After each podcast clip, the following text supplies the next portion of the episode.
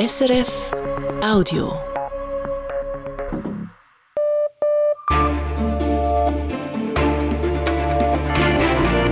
Radio SRF, Echo der Zeit mit Roger Brendli.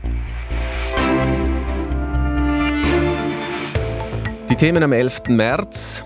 Feinde, die zu Brüdern werden sollen. Saudi-Arabien und Iran schließen ein Abkommen und wollen ihre Differenzen beilegen. Ganz so einfach wird es nicht. Zum Beispiel das Feindbild der Saudis hat im Iran innenpolitisch lange, lange gewirkt und hat auch viele Menschen mobilisiert. Jetzt plötzlich das Gegenteil zu sehen, wird schwierig sein. Und dasselbe in Saudi-Arabien. Erklärt der Historiker und Islamwissenschaftler im Echo-Gespräch. Dann die Schweiz, die der Ukraine beistehen soll. Wiederausfuhr von Schweizer Waffen, deutsche Panzer oder russische Gelder in der Schweiz. Das Dilemma bei der Abwägung am Beispiel der Grünen. Georgien, das nicht wie Russland werden will. Das georgische Agentengesetz kommt nicht. Die europäische Perspektive bleibt real. Eine Reportage aus der georgischen Hauptstadt Tbilisi. Und zum Schluss das Land, das einen zweiten Anlauf nimmt. Chile versucht noch einmal, sich eine neue Verfassung zu geben. Wie ist hier zu hören? Im Echo der Zeit. Wir beginnen mit der Nachrichtenübersicht. Die Schweizer Offiziersgesellschaft fordert mehr Geld für die Armee vor dem Hintergrund des Ukraine-Kriegs. Michael Wieland. Dieser Krieg zeige, dass Konflikte weiterhin mit traditionellen militärischen Mitteln ausgetragen würden. Es brauche daher Planungssicherheit und den politischen Willen, finanzielle Mittel für die Armee zu sprechen, hieß es an der Delegiertenversammlung der Offiziersgesellschaft in Bruck im Kanton Aargau. Konkret will die Offiziersgesellschaft unter anderem, dass der Bundesrat Vorgaben des Parlaments umsetzt und das Budget für die Verteidigung erhöht auf 1% des Bruttoinlandprodukts bis 2030. Nach dem Brand in einem Wohnhaus in Yverdon am Donnerstag mit fünf Toten geht die Polizei von einem Familiendrama aus. Bei den drei Kindern und den beiden Eltern seien Schussverletzungen festgestellt worden, teilte die Kantonspolizei Wart mit. Man habe auch eine Schusswaffe im Haus gefunden. Außerdem hätten Ermittlerinnen und Ermittler in mehreren Räumen des Hauses große Mengen an Brandbeschleuniger entdeckt. Die Corona-Maßnahmenkritische Bewegung Maßvoll und weitere Organisationen haben für heute zu einer Friedenskundgebung in Bern aufgerufen. Die Demonstration war bewilligt. Gemäß der Nachrichtenagentur Kisten Estea hatten sich dazu zwischen 2000 und 3000 Personen auf dem Bundesplatz versammelt. Im Aufruf zur Kundgebung stand, es gehe um den Frieden zwischen allen Völkern. Dafür brauche es Verhandlungen statt Panzer sowie Diplomatie statt Sanktionen. In Zürich hat eine unbewilligte Demonstration stattgefunden, anlässlich des Weltfrauentags von dieser Woche. Aufgerufen hatten dazu mehrere linksradikale Gruppierungen. Laut der Nachrichtenagentur Kisten Estia waren zwischen 1500 und 2000 Personen dem Aufruf gefolgt. Die Polizei schreibt in einer Mitteilung von mehreren hundert Teilnehmenden. Es sei vereinzelt zu Beschädigungen gekommen durch Sprayereien und Farbbeutelwürfen. Weiter im Ausland, in Deutschland, wird der Ruf nach einer Verschärfung des Waffenrechts lauter. Der Angriff auf ein Treffen von Zeugen Jehovas in Hamburg zeige, wie wichtig eine solche Verschärfung sei. Das sagte die deutsche Innenministerin Nancy Faeser in einem ARD-Interview. Und die deutsche Polizeigewerkschaft fordert, dass die Zahl der Waffen deutlich reduziert wird. Die Vorfälle nehmen gefühlt zu, sagte die Gewerkschaft dem Redaktionsnetzwerk Deutschland. Beim Angriff am Donnerstag hatte ein Mann sieben Menschen erschossen. Als registrierter Sportschütze besaß er die Waffe legal. Zum siebten Mal innerhalb weniger Wochen ist in Frankreich heute gestreikt worden. Der öffentliche Verkehr meldete Einschränkungen und auch viele Flugzeuge blieben am Boden. In zahlreichen Städten Frankreichs sind die Menschen auf die Straße gegangen, um gegen die geplante Rentenreform der Regierung zu demonstrieren. Sie sieht eine Erhöhung des Rentenalters von 62 auf 64 Jahre vor. Die Deutsche Post und die Gewerkschaft Verti haben sich auf einen neuen Gesamtarbeitsvertrag geeinigt. Dieser sieht einerseits Einmalzahlungen vor, andererseits werden die Löhne erhöht um durchschnittlich 11,5 Prozent. Mit dieser Einigung dürfte der angedrohte unbefristete Streik bei der Deutschen Post abgewendet worden sein. Dies, wenn die Gewerkschaftsmitglieder der Einigung zustimmen. Zum Sport Ski Alpin. Marc Odermatt gewinnt zum zweiten Mal in Folge den Gesamtweltcup. Das ist nun auch rechnerisch klar, weil der 25-Jährige den Riesenslalom im slowenischen Kranjska gewonnen hat. Es war Odermatts zehnter Weltcupsieg in dieser Saison. Und die US-Amerikanerin Michaela Schifrin hat den Slalom im schwedischen Ore gewonnen. Zweite wurde die Schweizerin Wendy Holdener. Für Michaela Schifrin war es der 87. Weltcupsieg. So viele Rennen hat bisher noch niemand gewonnen. Und was macht das Wetter, Michael Wieland? In der Nacht und morgen Sonntagvormittag ziehen weitere Schauer vorüber. Die Schneefallgrenze steigt bis am Sonntagmittag gegen 1500 Meter an. Am Nachmittag ist es meist trocken und es wird aus Westen zunehmend sonnig bei milden 12 Grad. Im Süden ist es meist sonnig bei 17 Grad.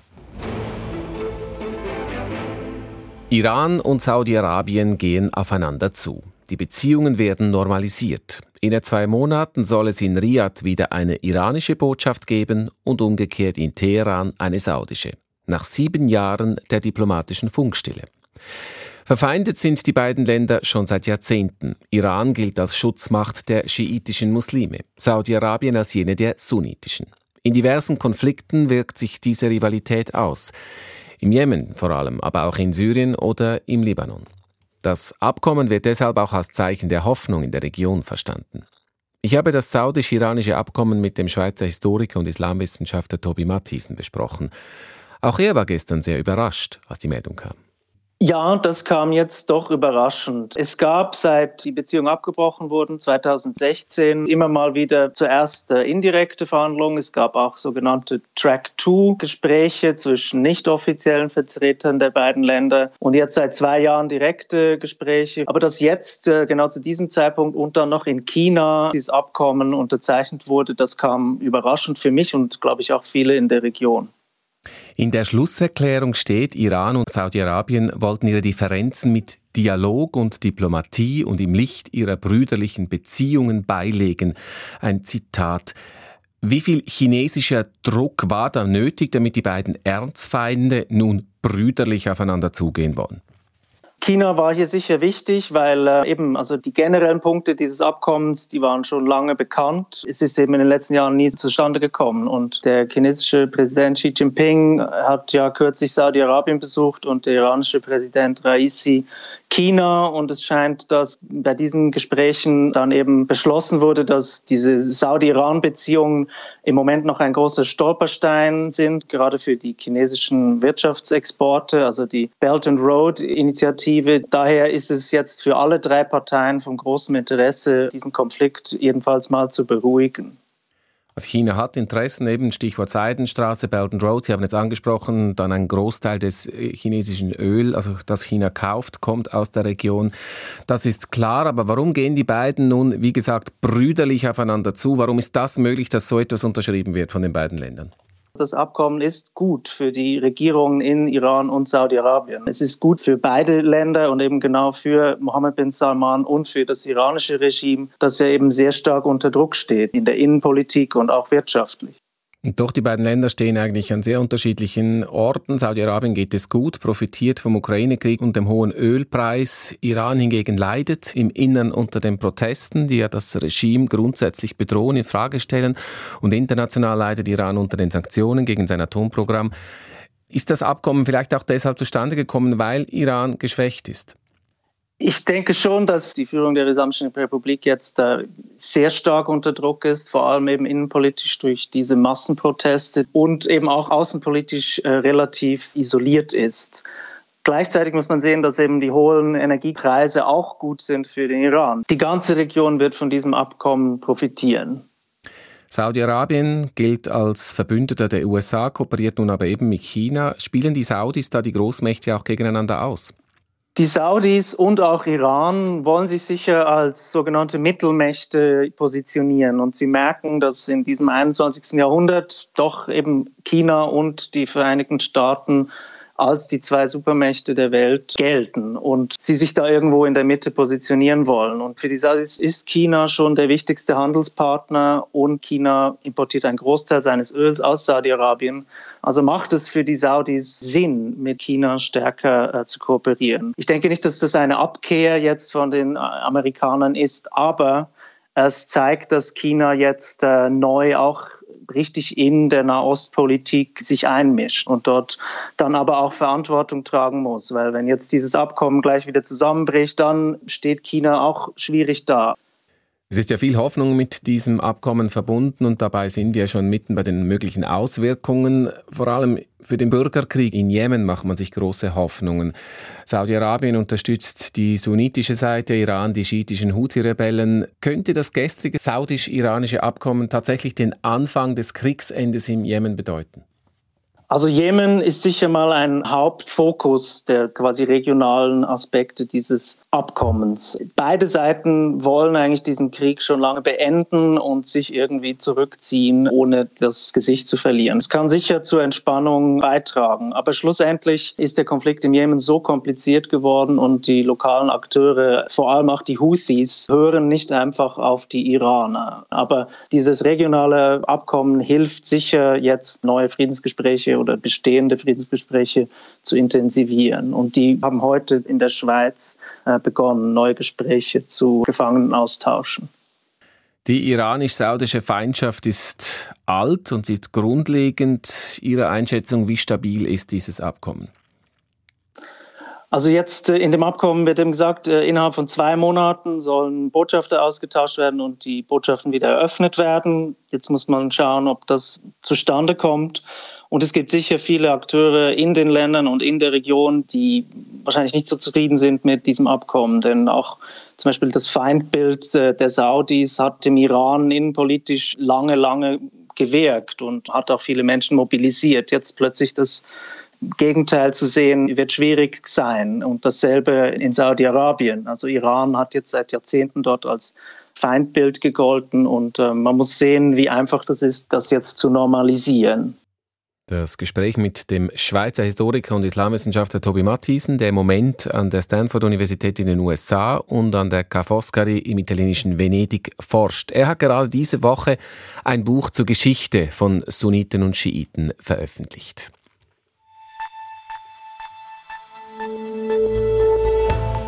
Wir sind im Echo der Zeit am Samstag und so geht es weiter. Die grünen Abwägungen im Bundeshaus bezüglich Ukraine-Unterstützung. Die Reportage aus Georgien, nachdem die Regierung das umstrittene Agentengesetz zurückgezogen hat.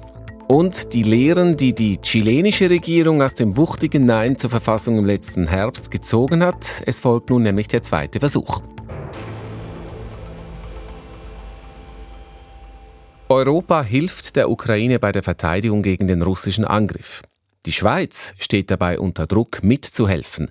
Schweizer Waffen, die im Ausland sind, sollen an die Ukraine weitergegeben werden dürfen, so die Forderung. Und Deutschland möchte seine Panzer zurückkaufen, die die Schweiz einst gekauft und eingelagert hat. Ein Thema ist auch die Frage, wie mit russischen Geldern auf Schweizer Banken umgegangen wird.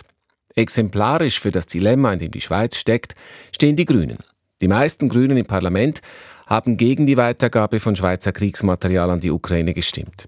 Aber dass man die eingelagerten Panzer Deutschland zurückgibt, da zeigen sich die Grünen überraschend flexibel. Und sie finden es auch richtig, dass man russische Gelder in der Schweiz konfiszieren kann, zumindest wenn es Staatsgelder sind. Inlandredaktor Elmar Plotzer. Aline Trede, die Fraktionschefin der Grünen, stört sich an der Art und Weise, wie die Debatte über den Ukraine-Krieg geführt wird. So machte sie heute in der Samstagsrundschau von Radio SRF deutlich, wir müssen die Debatte sorgfältig führen und es heißt nicht einfach, wenn man für Waffenlieferungen ist, dann ist man für die Ukraine und wenn man gegen Waffenlieferungen ist, ist man gegen die Ukraine. Das ist nicht ganz so simpel. Es bringe mehr, wenn sich die Schweiz noch verstärkt humanitär, wirtschaftlich und diplomatisch engagiere, erklärt die grüne Fraktionschefin. Überraschenderweise sind die Grünen aber offen dafür, dass jene Leopard 2 Kampfpanzer, die in der Schweiz eingemottet sind, an Deutschland und andere westliche Länder geliefert werden können. Einen Widerspruch mag Alintrede darin nicht erkennen. Das eine ist die Weitergabe von Schweizer Waffen, Schweizer Munition, die die drei Gesuche bei uns auf dem Tisch liegen. Und das andere ist Rheinmetall, also die, die die Panzer haben produziert, die wir denen abgekauft haben, die jetzt irgendwo eingemottet liegen und die will die Firma wieder zurückkaufen, eine deutsche Firma. Wichtig sei einfach, dass die in der Schweiz momentan stillgelegten Panzer nicht ans Kriegsland Ukraine weitergegeben, sondern in der EU bleiben würden. Unter diesen Umständen kann sich auch das VBS einen Rückverkauf ans deutsche Rüstungsunternehmen Rheinmetall vorstellen. Allerdings ist klar, es wäre eine Art von Ringtausch, denn die EU-Länder würden mit den Panzern aus der Schweiz solche ersetzen, die sie selber an die Ukraine geliefert haben. Andere Themen seien aber wichtiger, betont Alintrede. So soll die Schweiz prüfen, ob sie zusammen mit anderen Ländern eingefrorene russische Staatsgelder für den Wiederaufbau der Ukraine einsetzen könnte. Was machen wir mit den Zentralbankgeldern von Russland?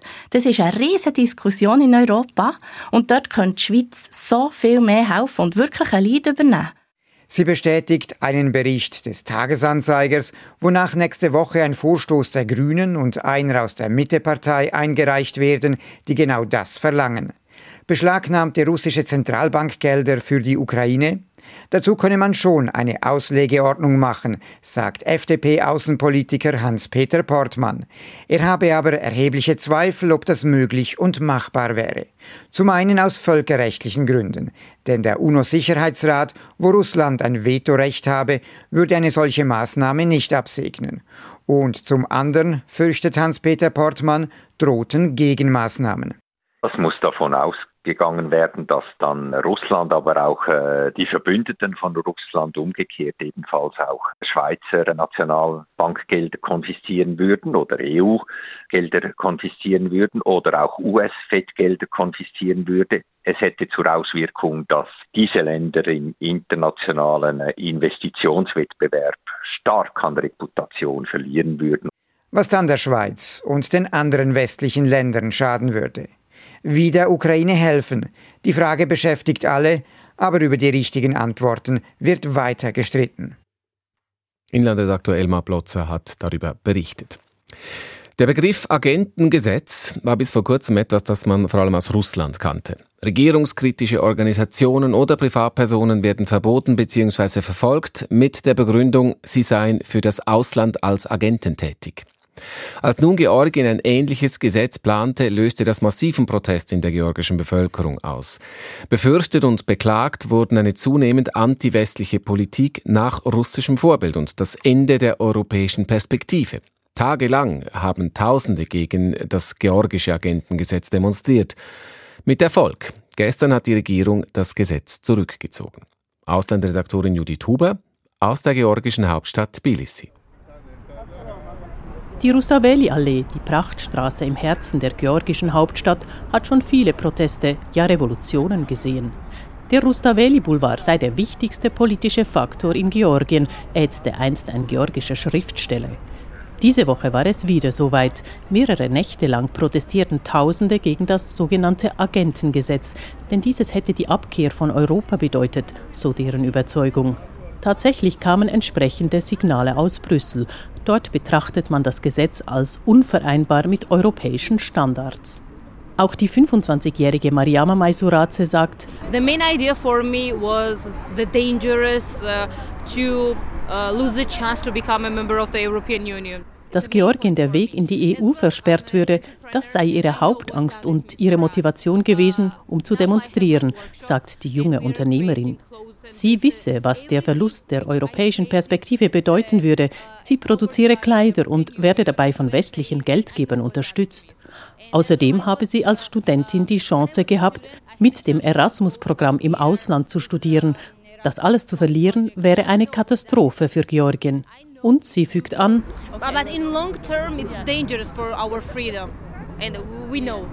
Langfristig wäre unsere Freiheit bedroht. Und wir wissen das. An diesem Freitagmittag haben sich erst ein paar hundert Menschen vor dem Parlament versammelt. Vielen ist die Erschöpfung der langen Protestnächte anzusehen. So auch dem 66-jährigen David Galogre. Er sei hier, weil er Russlands Putin hasse, sagt er. Я лично, я ненавижу Путина. Putin stecke hinter all dem und der georgische Präsident Ivanischvili sei Putins Untergebener. Deshalb protestierten sie. Eine Gruppe Studentinnen und Studenten trifft ein. Alle begeben sich nun in einen Park hinter dem Parlamentsgebäude, während drinnen die Abgeordneten das umstrittene Gesetz, wie am Vortag angekündigt, in zweiter Lesung zurückziehen.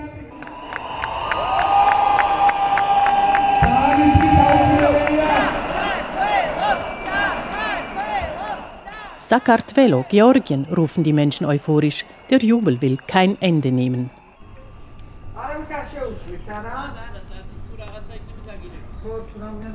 Nicht zum Jubeln zumute ist eine alten Frau in einem ruhigen Gässchen in der Altstadt. Die Häuser dort wirken malerisch, sind aber in einem schlechten Zustand.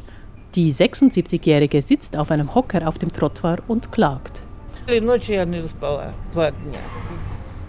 Sie wohne in der Nähe des Parlaments.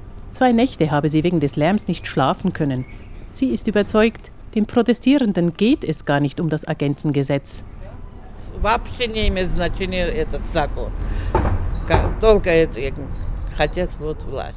Dahinter stecke die Opposition, die wieder an die Macht wolle. Im weiteren Verlauf des Gesprächs wird klar, die alte Frau verstrickt sich nicht nur in wilden Theorien, etwa dass ausländische Mächte, ja vielleicht sogar Russland, Unruhen schüren möchten, sondern sie hat vor allem eines, Angst. Sie sagt,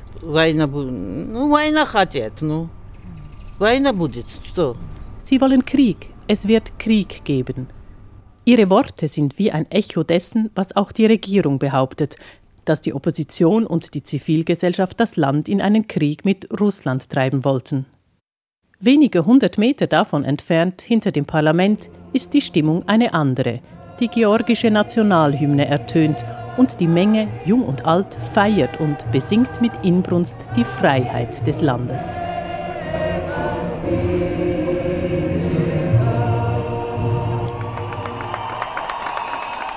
Unterwegs in der georgischen Hauptstadt Tbilisi war Judith Huber.